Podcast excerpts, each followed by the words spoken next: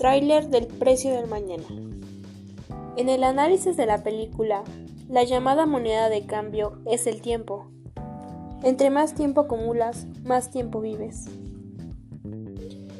Personalmente pienso que esto es mejor que el dinero. Imagino que para fijar el precio de un producto se lleva de acuerdo con el tiempo que se tardó en elaborarlo.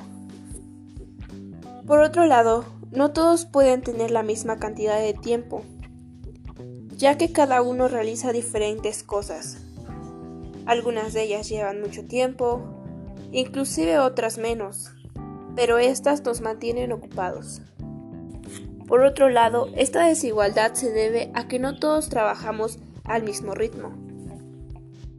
Finalmente, imagino que si todos tuvieran la oportunidad de tener el mismo rango de tiempo, nadie tendría que morir o bien todos juntos lo harían.